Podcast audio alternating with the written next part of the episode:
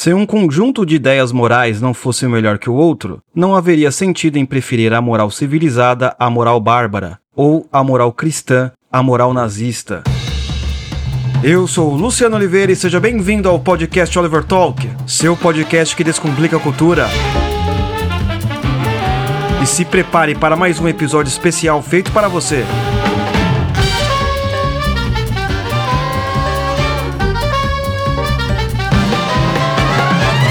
Muito bem, muito bem. Seja bem-vindo ao podcast Oliver Talk. Agora você está no segundo episódio da nossa série Cristianismo Puro e Simples. Muito obrigado por você estar aqui ouvindo. Tenho certeza que você vai aprender muito, correto? Então, no primeiro episódio, do que nós falamos exatamente? Sim, nós falamos sobre como ser humano, cada um tem um ponto de vista sobre determinado assunto. Isto mostra o que exatamente? Mostra que todo mundo busca uma verdade. Mostra que, durante uma discussão, a pessoa está querendo provar, na verdade, que ela acredita num padrão de comportamento digno. E esse padrão de comportamento, ele deve ser seguido, certo? Então você vai ver lá uma discussão entre direitistas e esquerdistas, católicos, evangélicos, ateus, religiosos, e toda uma série de pessoas, não é mulheres discutindo qual é a melhor forma de casamento, homens falando qual é o melhor tipo de mulher e por aí vai. Não importa o assunto, nós iremos discutir porque nós queremos provar que não, peraí, o meu ponto de vista é o correto. Foi isso que nós falamos no primeiro episódio, sobre cada um ter seu ponto de vista. E hoje, o que nós iremos falar? Será que existe um ponto de vista melhor do que o outro? Isso é muito importante, porque nós não podemos parar aí. Então vamos começar o segundo episódio da nossa série. Será que existe uma cultura pode ser melhor que a outra? Um ponto de vista pode ser melhor que o outro?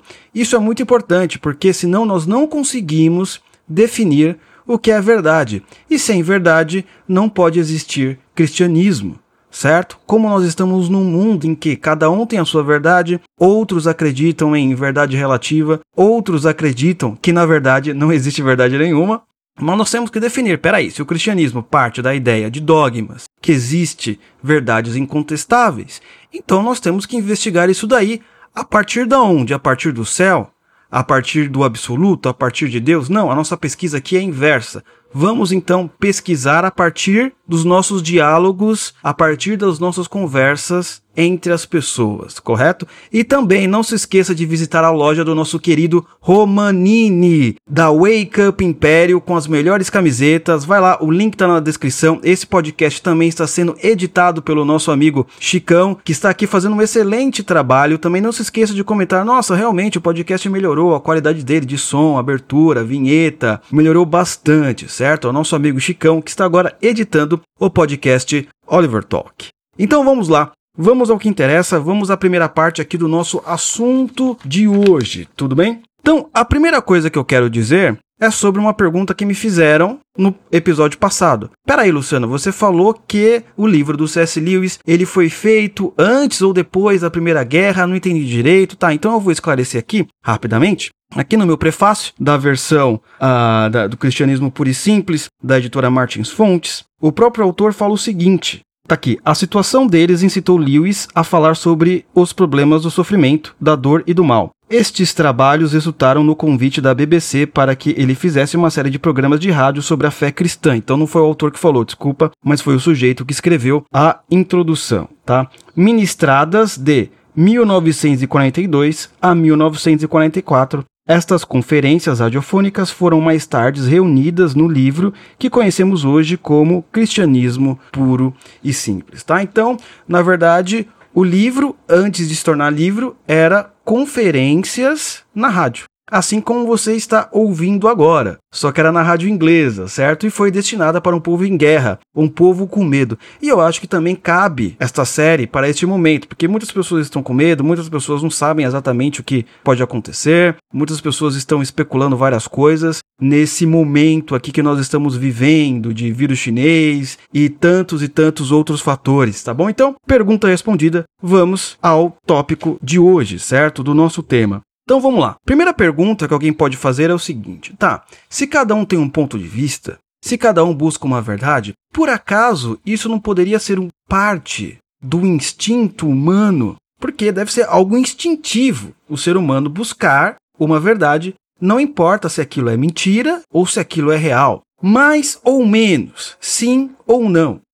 De certa forma, os nossos instintos nos influenciam de certa maneira, tá? Eles não são fatalistas, correto? Você simplesmente pode ter um forte desejo de comer chocolate, por exemplo. Você está fazendo jejum e você quer comer alguma coisa. Aí seu instinto fala: olha, coma, coma, coma. Mas quem dá a palavra final é o quê? É a sua consciência. Se você vai comer ou não, é o seu ato, tá certo? Então, ele não é algo fatalista, determinista. Ele pode, de certa forma, influenciar, mas não é isso que acontece, sabe por quê? Pois muitas vezes deixamos de seguir um instinto para fazer algo que é correto como acabei de falar agora. O instinto pede para preservar a vida, mas há pessoas que arriscam a própria vida para salvar alguém. Não é então, por exemplo, o seu instinto está lá dizendo que, meu, você não quer morrer. Você é um bombeiro, você é um policial e você vai até aquele prédio em chamas para salvar aquela criança. Você que é policial, você vai invadir aquele local com criminosos armados para salvar os inocentes.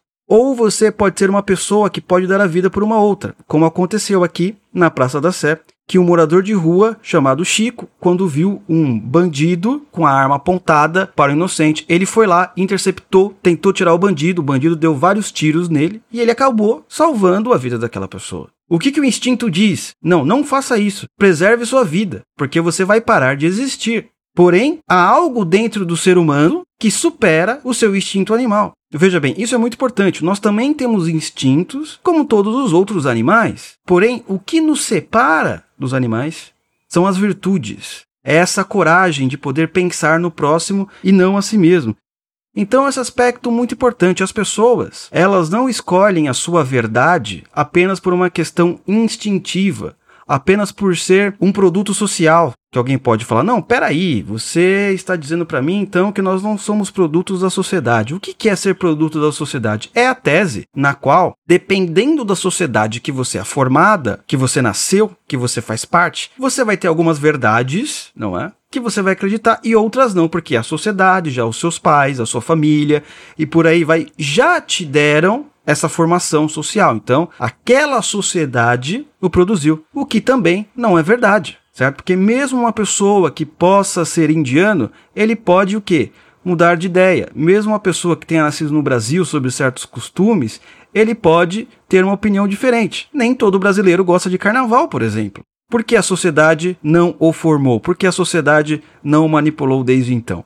Então você percebe que, mesmo quando alguém vem com esse argumento, não somos todos um produto social, não, peraí, tem pessoas que são totalmente distintas pessoas que são totalmente diferentes uma das outras. Até quando alguém chega, por exemplo, com esse argumento, não, mas espera um segundinho, todos nós somos produtos sociais. Quando uma pessoa ela fala isso, ela se coloca o que fora da sociedade, como se fosse uma espécie de Deus e olha pra gente como apenas espécimes, né? Como uma espécie de, de, de ratinho de laboratório, menos ele é afetado pela sociedade. Ora, evidente também, assim como o instinto, a sociedade pode te influenciar, mas ela não é determinante. Quem determina seus atos são você. Você pode realmente receber influências, mas não significa que isso vai ser determinante, fatalista.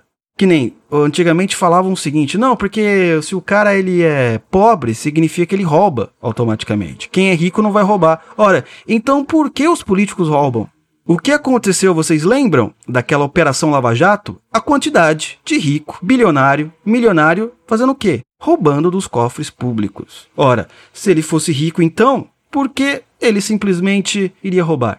Não é? Há um experimento. Experimento não, é só você fazer uma observação. Eu conheci uma pessoa, ele tinha uma família. E aí, essa mulher teve dois filhos. Um filho, eles viviam na favela. Um filho virou traficante. O outro estudou, foi virar office boy, depois virou gerente de uma empresa. Você está entendendo? Por que um foi estudar e o outro vai virar traficante? Isso mostra que não existe um determinismo. É nós que escolhemos no final das coisas isso, né? Uma mãe pode refrear o seu instinto materno de segurança em prol da educação dos filhos. Também um outro exemplo distinto aqui. Tá lá a mãe, ela ama os filhos mais do que tudo, quer mimar e por aí vai, mas quando ele faz alguma coisa errada, ela pode segurar esse instinto, falando, não, ele precisa ser educado, não é? Ele já está abusando da minha generosidade, então eu preciso fazer alguma coisa para educá-lo. E se o instinto regesse a sociedade, não existiria civilização. Não há civilização formada pelos nossos instintos, né? Então o sujeito, se ele estiver com vontade de sair por aí transando, então ele vai sair transando com todo mundo, a sociedade não sobreviveria. Imagina todo mundo simplesmente fazendo isso à luz do dia, etc., sem total controle. É justamente porque as pessoas se controlam, é justamente porque as pessoas pensam o seguinte: não, peraí, eu tenho que criar os meus filhos bem, eu tenho que ter regras de etiqueta, eu tenho que ter regras básicas de convivência, eu tenho que saber me apresentar, eu tenho que arranjar um emprego que a sociedade ela continua. Imagine se a sociedade inteira fosse regida por apenas um instinto, do egoísmo, por exemplo. Você jamais conseguiria simplesmente criar uma sociedade porque cada um estaria pensando no seu. Não é? Você precisa de uma certa confiança para fazer as coisas. Por exemplo, quando você vai comprar alguma coisa do padeiro, o padeiro ele pode estar fazendo apenas por egoísmo. Em qual sentido? Não, estou fazendo aquilo pão para vender. Tá? Um exemplo, tá? Porém, você precisa confiar no quê? que aquele pão não está envenenado, que aquele pão realmente, quando eu comprar, ele é de qualidade. Você precisa de um pouco de confiança nas pessoas. Quando você coloca alguém no seu carro, quando você ajunta um desconhecido, quando você troca ideia com alguém da internet, tudo isso demanda um pouco de confiança. Quando você conhece uma moça, quando você quer namorar com alguém, quando você simplesmente vai para a escola, você delega um pouco da sua confiança. E isso é necessário para o crescimento de qualquer sociedade, tá bom? E um único instinto destruiria a civilização, como nós acabamos de falar aqui. Até a ideia de salvar a humanidade. Vocês já viram isso, né? É, nessas, nessas últimas lives eu estava reclamando sobre a ideia de você querer salvar o Brasil, sobre a ideia de você querer salvar o Ocidente. Porque os socialistas, né, um jovem comunista, qual que é a ideia dele, basicamente? É salvar também a humanidade, não é? Ele, de certa forma, coloca-se como uma espécie de agente amoroso, certo? Para salvar a sociedade da corrupção e do pecado.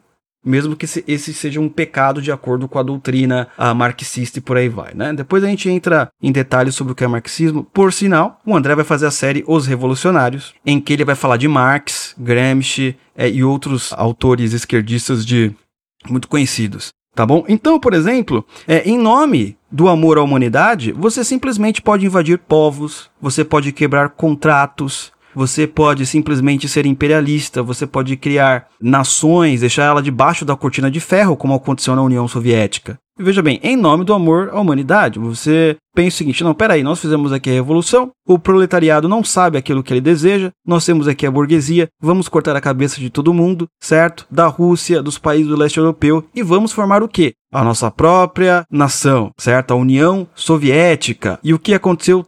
Tudo isso em nome do amor pela humanidade. Em nome do amor pela humanidade, você pode simplesmente quebrar contratos, matar pessoas e cometer toda sorte de genocídio, ok? Isso acontece também hoje em dia. Você pode ver como há uma espécie de perseguição contra aqueles que têm opiniões diferentes. Mesmo se a opinião for baseada em elementos científicos. Não, não, não, peraí. Não vamos ouvir a sua opinião. Vamos te cancelar totalmente. Por quê? Porque você é um agente transmissor do ódio e eu quero proteger a sociedade contra você, certo? Porque eu amo os meus. Porém, esse instinto, esse sentimento de amor à humanidade, sem o elemento da justiça, não serve. Você também tem que ter o quê? Outros elementos, outras virtudes, justamente para controlar esse instinto humano. Então você vai precisar do quê? Você vai precisar da justiça, da confiança, da misericórdia, entre outros elementos, para que o seu amor seja na medida correta. Certo? Olha, eu amo a humanidade, só que eu não posso quebrar contratos. E por aí vai. Então, a primeira coisa que eu quero mostrar para vocês, primeiro ponto, depois de falar tudo isso, olha, o ser humano, ele não escolhe as suas verdades apenas pelo instinto, certo? Alguém pode levantar essa questão aqui, não, então cada um tem um ponto de vista. Por quê?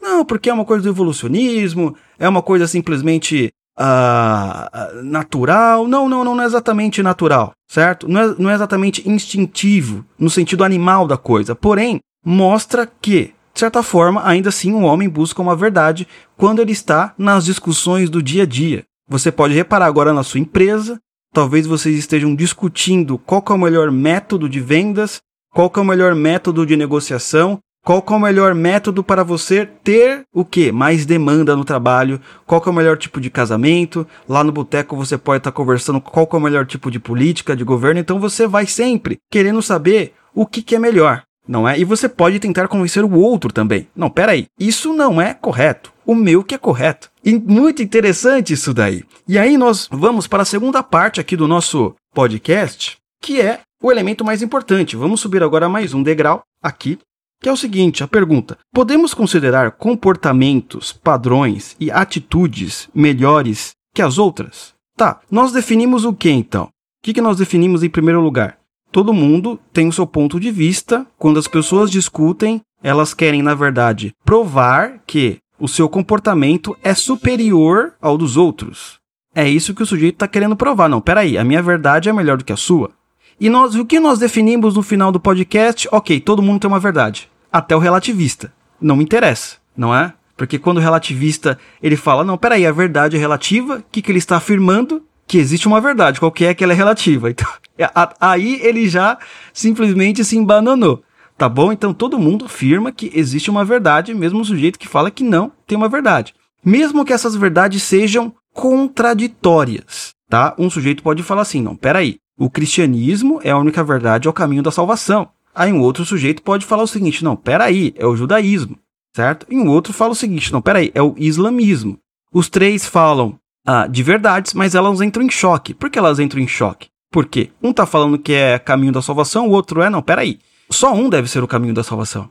Você entendeu? Então, como nós iremos resolver este problema de ter várias verdades que entram em choque? É isso que eu quero discutir com vocês agora, sim, neste episódio, certo? Vamos lá. Se acharmos que todo ponto de vista é igual, jamais poderíamos condenar alguém. Este é o primeiro ponto que nós temos que reparar. Vamos pensar um pouco, certo? Se cada um tem a sua verdade, então ninguém está errado. Você não pode dizer que uma pessoa está errada. Você não pode dizer que aquela pessoa cometeu um crime.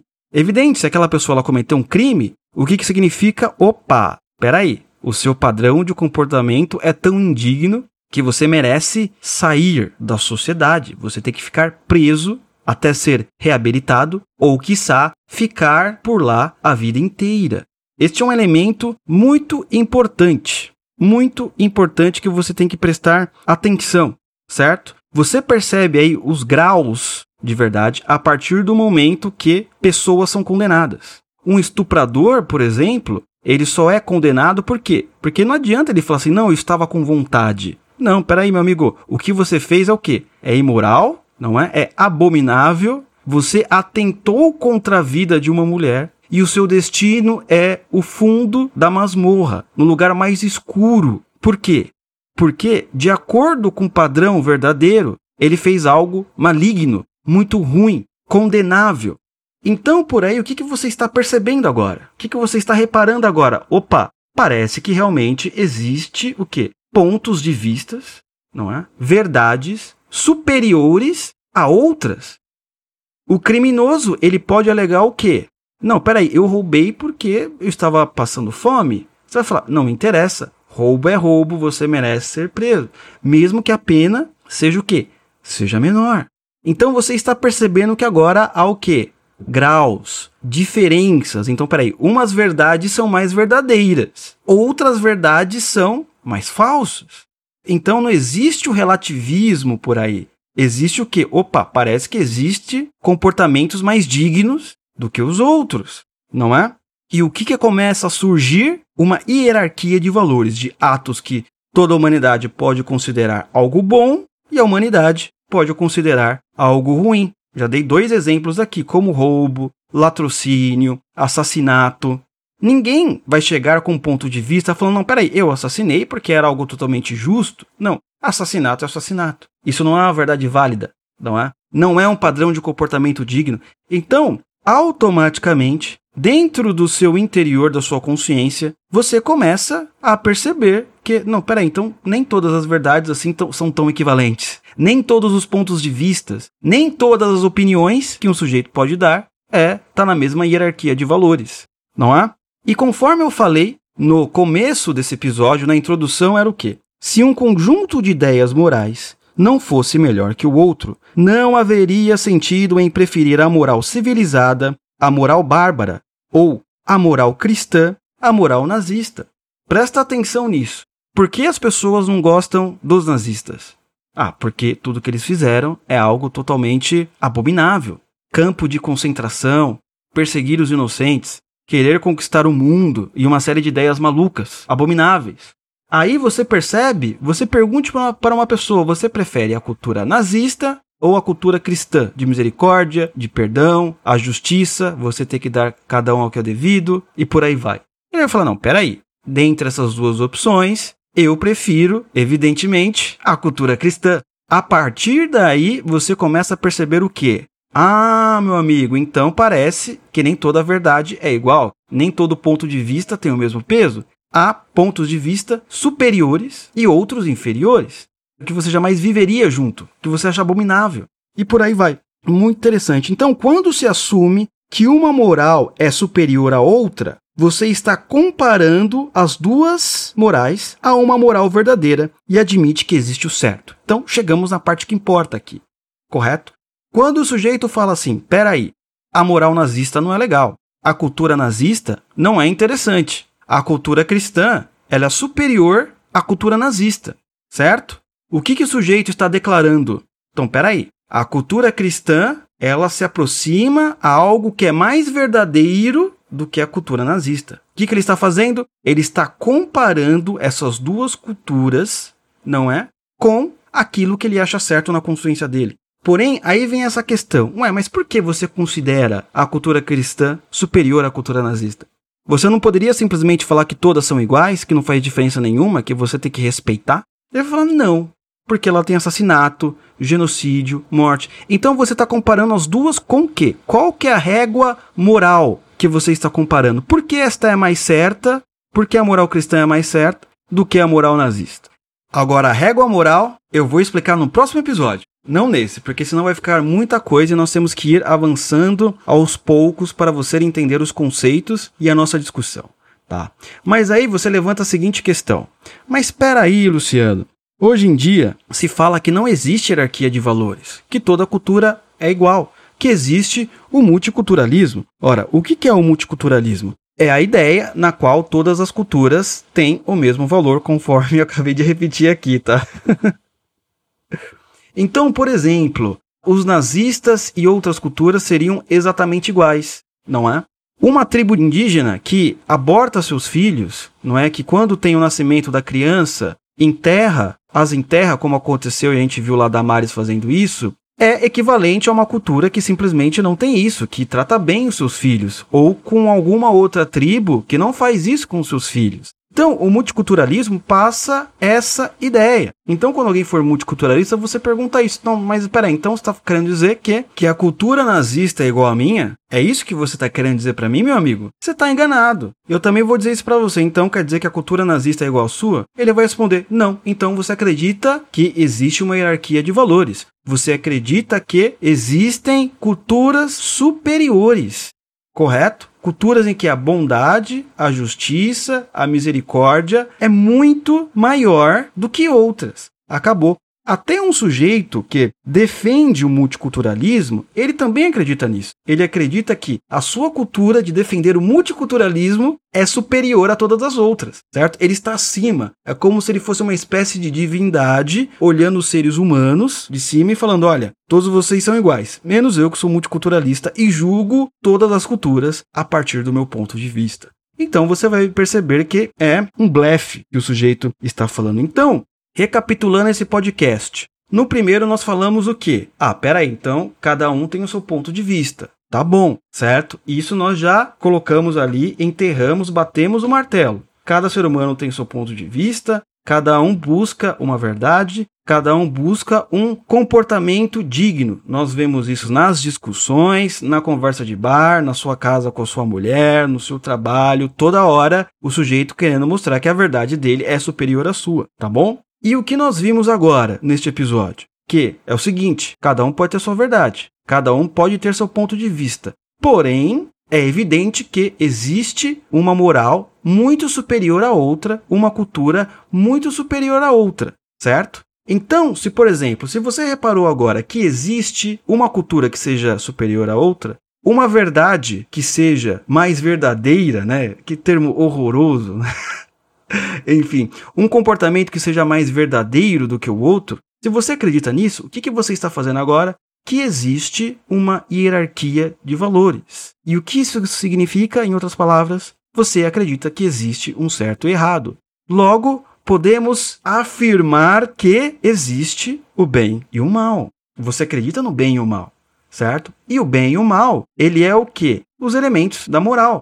Nós só podemos definir o que é bem ou mal se nós sabemos o que é a moral, certo? O que, é bem? O que, é mal? Será que é mal fazer isso? Será que, será que mentir é, é, é errado? Será que é mal? Será que fazer o bem? Será que isso aqui, não sei, é, é bondoso mesmo ou não? Então é isso que eu quero discutir com vocês no próximo podcast. O que, que é bem e o que, que é mal. Isto é muito importante, porque sem isso nós não podemos definir se o cristianismo é puro e simples ou não.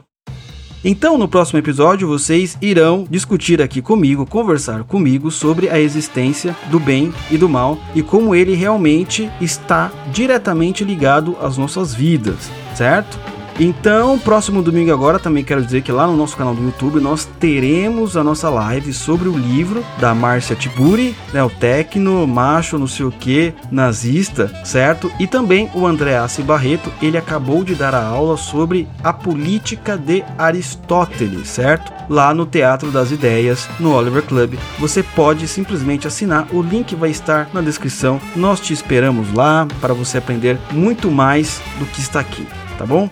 Então quero agradecer e até a próxima semana, meus amigos e minhas amigas. Um beijo e um forte abraço. Fui.